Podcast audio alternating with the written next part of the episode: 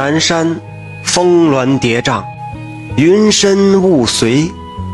也不知是何年何月，出生了一只野狐，饥餐木石，渴饮溪流，或追风逐日，或参拜星斗。那野狐虽说是山中小兽，可也曾见过几朝开创，几代沦亡。时至明末，竟真的让他修成了气候。那野狐通了神玄，得了变化，自知血脉卑微，难正仙道，于是便常常化作美貌村姑去凡世市井，巧色诱人，采取元阳。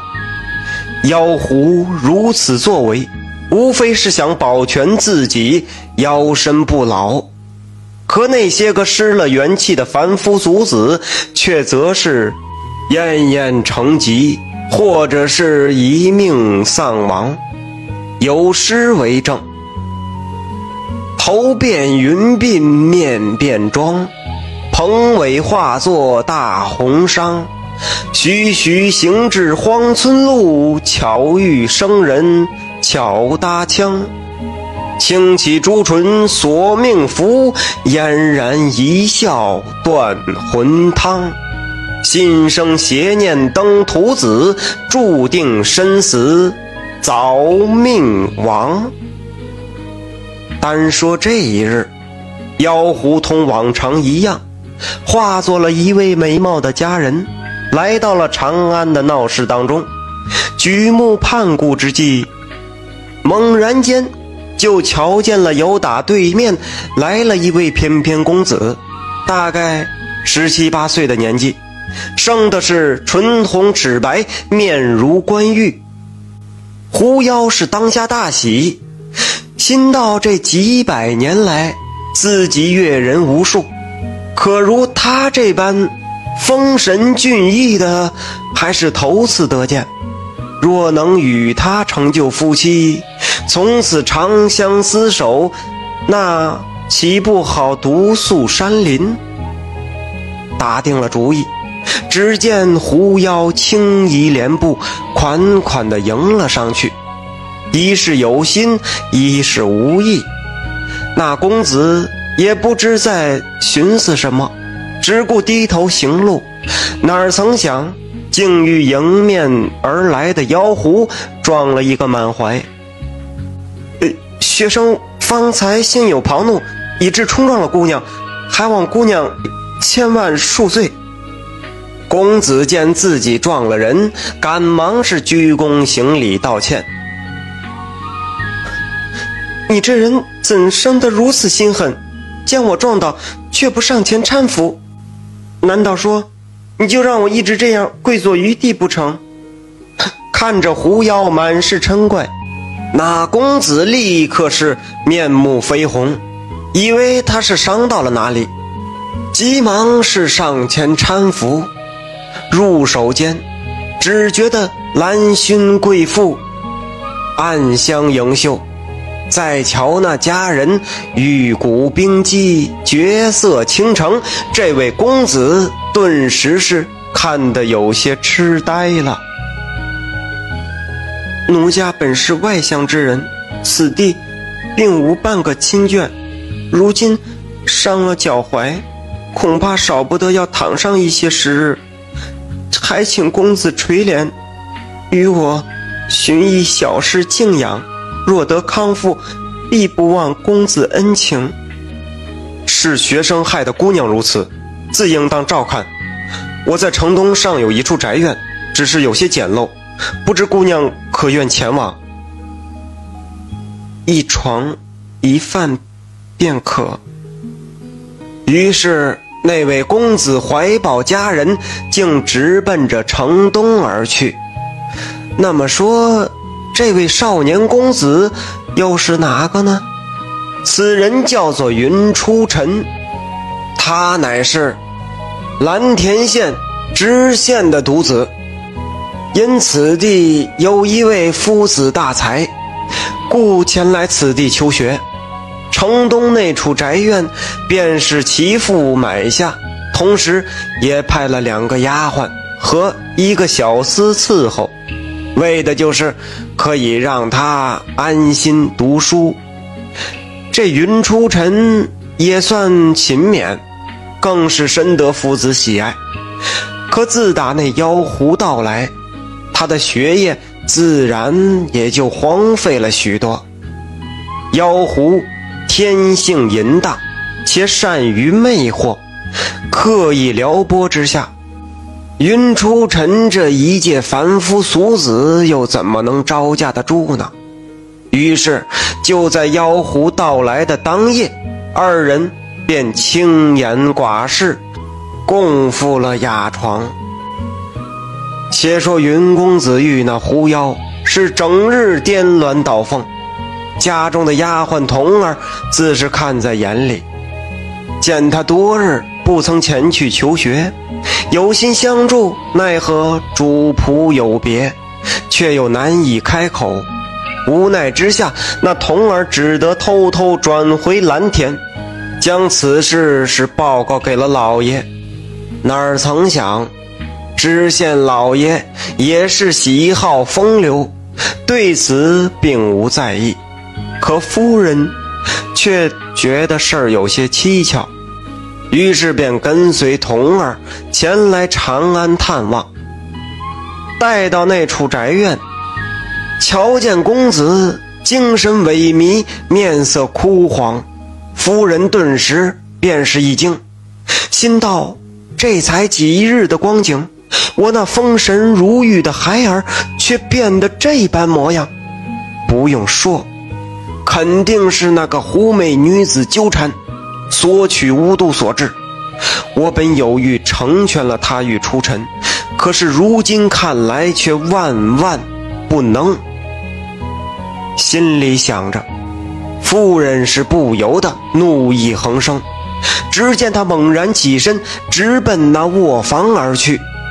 等推开了房门，这才发现房间内是空无一人，又哪里有那女子的踪迹呢？春红、小桃，你们可曾见过那位姑娘？夫人对身边的两个丫鬟道。丫鬟答：“嗯，自是见过，而且平日里她与少爷的饮食起居也是我二人侍奉。”哦，那姑娘生的相貌如何？哟，夫人，那姑娘可美了，冰肌玉骨，国色天香。你可知道她是哪里人士？嗯，这倒是没听她说起过。夫人围着卧房转了又转，心中满是疑惑。猛然间，他就见那棉帐之上，不知为何沾了许多短毛，当即便问了一句：“既是你二人侍奉，为何不将这里勤加打扫？”夫人容禀，非是我与小桃懒惰，实在这毛实在是太多，打扫不干净。哦，等回转前厅，那云公子还在伏于桌案昏睡。夫人叹了口气，又爱怜地看了他几眼，这才悄然离去。那么说，本该在房中的狐妖又去哪里了呢？原来呀，那狐妖对着云初尘颇有几分爱慕，不忍伤其性命。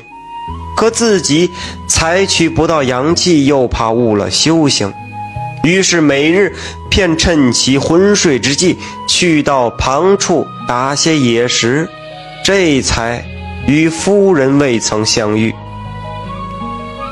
狐妖如何暂且不提，单说这位夫人，由打那处宅院出来，稍作思量，便随后。直径去了教学的那位夫子府上，待见过了夫子之后，将自己的所见所闻和心中的疑惑一说，那位夫子不由得是眉头紧锁。如此看来，令公子当是遇到了什么妖魔邪祟，若不然，也不会短短几日便落得形影憔悴。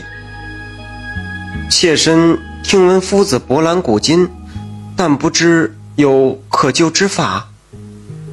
嗯，若强行驱赶，又恐后日去而复返。为今之计，只有将那妖魔彻底抹除，方为上策。夫子略加思忖，这才开口说道：“啊，那我等凡夫俗子，又岂会是那妖魔的对手？”哈哈哈哈哈！天下万物相生相克，那妖魔据你所言，定是狐鼠变化。即使他修炼有成，可还是难改天性。我府中恰有一只通灵的獒犬，虽说不是什么得道的妖怪，但若是猎狐追鼠，却是万无一失。今日三更，我命人领他前去，必定会有个了断。哦，好，那便依您所言。转眼到了晚上，听得桥楼之上鼓打三更，夫子便命人牵着那只獒犬，随着夫人一起返回到了城东的那所宅院。等到喊开了院门，来在了云公子的卧房前，就见房内红烛高挑，人影摇曳，时不时还伴随着一阵嬉笑之声。初晨，这成亲之事，为何不对我这做娘的演讲啊？夫人站在窗前，轻声地说了一句：“是娘亲到了，你快随我出去拜见。”只听房中应了一声，紧接着门一开，初晨便拉着那位家人走了出来。夫人再一瞧，此时初晨。早已不复白日的模样，整个人是容光焕发，神采飞扬。可还没等那云公子过来行礼，就有打一阴暗之处猛然窜出一只獒犬，摇头摆尾，是目露寒光，而且一个闪烁就将他身旁的那位家人给咬翻了在地。那狐妖自诩成道。所以也并没有任何的防备，直到被獒犬咬住了喉咙，他这才慌了心神，想要施展法术遁离此地，但此时为时已晚，而且血脉当中那种压制，竟然令他生不出丝毫的抗拒，最后只能眼睁睁的。被那只獒犬撕碎了喉咙，紧接着是神魂溃散，现出了真身。而瞧着与自己同床共枕的家人竟然变成了一只腥骚恶臭的老狐。云初尘这才如梦方醒，颤抖的见过了娘亲，夫人又好言劝慰了几句。随后便领着他和丫鬟童儿连夜返回了蓝田。知县老爷闻之，也是吃惊不小，有心责怪，又见爱子面色苍白，神心枯槁，于是赶忙访名医为他救治。岁去年来。云初尘病体初愈，此后是一心系于读书，再也不敢生出任何的杂念。这正是云鬓花颜金步摇，芙蓉帐暖度春宵。莫道妖狐生魅惑，实是人心本多妖。